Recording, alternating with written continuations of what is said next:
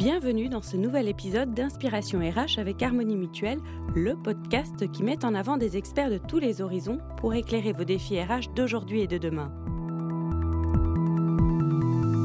Nous allons parler de trois lettres. RSE, responsabilité sociétale des entreprises un sujet désormais majeur pour les entreprises qui est aussi, et peut-être surtout, un véritable levier pour améliorer sa marque employeur, se différencier auprès des candidats en quête de sens au travail et fidéliser ses équipes. Alors concrètement, comment donner du sens à son entreprise? Comment faire vivre au quotidien la RSE dans son entreprise? Comment incarner et faire perdurer ses engagements? On va justement poser ces questions à mon invité, Christelle Bitouzet.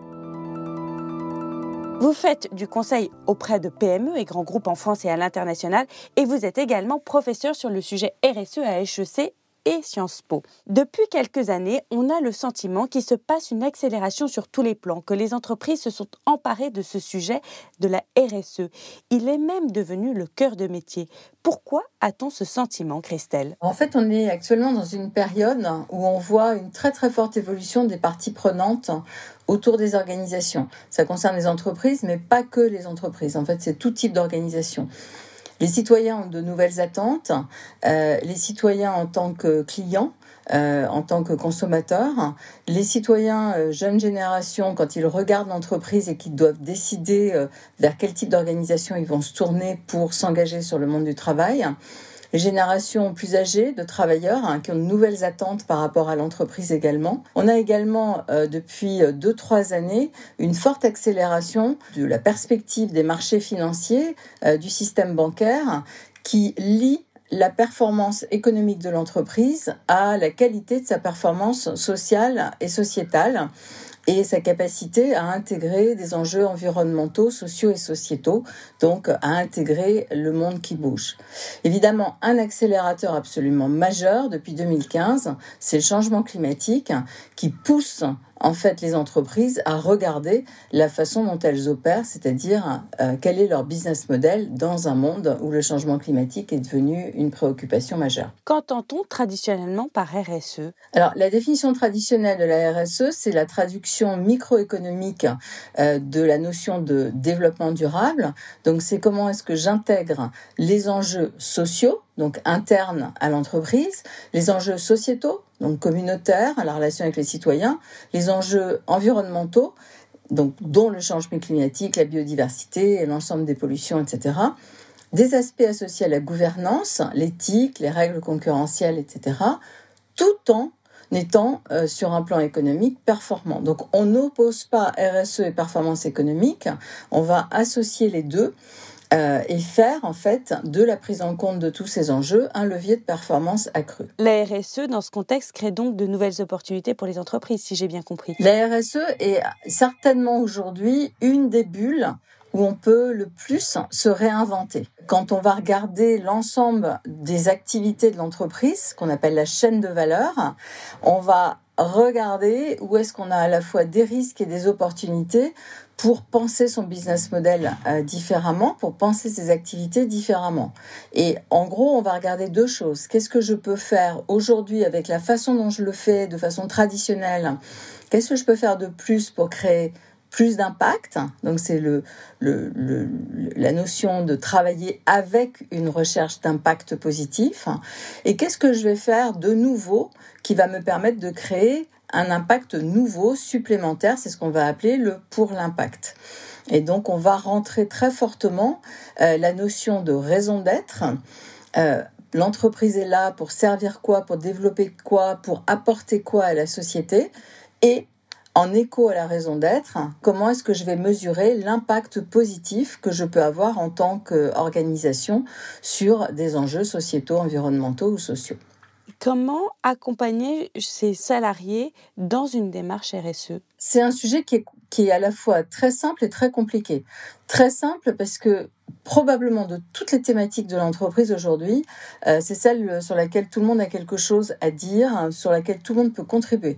Euh, quel que soit le niveau hiérarchique, quelle que soit la fonction, euh, tous les collaborateurs d'une organisation, quelle qu'elle soit, ont quelque chose à apporter sur comment est-ce que je peux contribuer plus positivement à l'environnement, qu'est-ce qu'on pourrait faire de différent pour améliorer le bien-être en entreprise, qu'est-ce qu'on pourrait faire en, matière de diversité, qu'est-ce que comment on peut renforcer nos valeurs et, et les promouvoir vers nos clients. Donc tout le monde a quelque chose à apporter. Ça, c'est le côté simple. Le côté compliqué, euh, c'est de faire en sorte que ce soit pas une démarche qui soit plaquée et qui termine sur un mur, mais de faire en sorte qu'elle irrigue complètement les façons de faire et donc qu'elle transforme euh, à la fois la stratégie et les choix stratégiques et également les process opérationnels. Tout à l'heure, vous avez parlé de raison d'être des entreprises. Il y a aussi un nouveau concept qui est arrivé avec la loi Pacte de 2018, celui des entreprises à mission. De quoi s'agit-il? Dans la loi Pacte, euh, qui est une très grosse loi hein, euh, vers les entreprises, il y a effectivement euh, une modification du Code civil qui permet aux entreprises de choisir un niveau d'engagement et de le traduire éventuellement de façon statutaire. Et donc, euh, le second et le troisième niveau euh, dans, dans, les choix qui sont proposés, le second, c'est de travailler sur la notion de raison d'être et de l'inscrire et de le communiquer comme étant ben voilà, une formalisation de pourquoi l'entreprise existe, en quoi elle apporte quelque chose euh, de différenciant et d'important à des enjeux externes. Et puis, il y a un niveau un peu ultime sur lequel certaines entreprises aujourd'hui réfléchissent et sont en train de transiter, qui est celui de basculer au statut d'entreprise à mission. Donc, je modifie mes, missions euh, statutairement et je vais être confrontée annuellement à l'évaluation de est-ce que effectivement j'ai atteint ma raison d'être. Et donc ça c'est une euh, transformation euh, très fondamentale parce que évidemment elle suppose des choix stratégiques majeurs ensuite en entreprise. Je précise d'ailleurs qu'Harmonie Mutuelle est une entreprise à mission. Aujourd'hui, si on revient au sujet de la RSE, entre qui ça se joue? Quels sont les acteurs de la RSE alors, il y a un acteur complètement externe dont on n'a pas parlé, c'est le régulateur.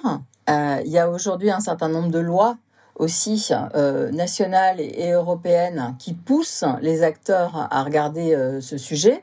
On va les mettre de côté, le régulateur. Ensuite, ça se joue entre toutes les parties prenantes. Mais il y a un élément qui est capital, c'est l'engagement euh, du leadership de l'entreprise. Donc vraiment des leaders avec la conviction qu'on veut transformer l'entreprise ou qu'on veut continuer à la transformer vers un chemin euh, plus engagé, euh, plus sociétal, euh, plus dans l'achèvement d'une mission et d'une raison d'être. Donc le, le, top management est extrêmement important. c'est extrêmement important de trouver la dynamique interne parce que c'est un sujet qui ne se décrète pas. Il faut permettre à tout le monde de contribuer et de comprendre. Et puis autour, c'est aussi pas perdre de vue euh, le client euh, qui va avoir un certain nombre d'attentes, euh, qui bouge beaucoup, il veut des produits plus responsables aujourd'hui, il n'est pas toujours prêt ou il ne peut pas toujours payer plus cher. Donc il faut arriver à trouver le bon compromis. Donc le client est extrêmement important. Dernière question, Christelle. Quand on regarde le sujet RSE, la spécificité du service RH, quand on étudie aussi la population Z qui souhaite avoir un travail ayant du sens, qui ne rêve plus forcément de CDI, est-ce qu'il y a quelque chose de nouveau et de spécifique pour les RH Alors je pense qu'en matière de recrutement et de marque employeur, le métier des RH a changé de façon radicale.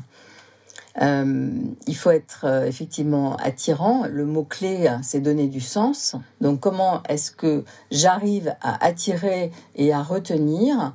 Parce que je permets à chacun de comprendre quelle est ma contribution quelle est sa contribution à l'atteinte de quelque chose de beaucoup plus grand, mais aussi de beaucoup plus noble, qui va être une raison d'être fondamentale. Plus on va être capable de montrer que l'entreprise est dans une dynamique de transformation et de contribution aux enjeux plus grands, évidemment, plus on va être attractif en termes de marque employeur et donc euh, aussi de loyauté et de, et de réduction du turnover en interne.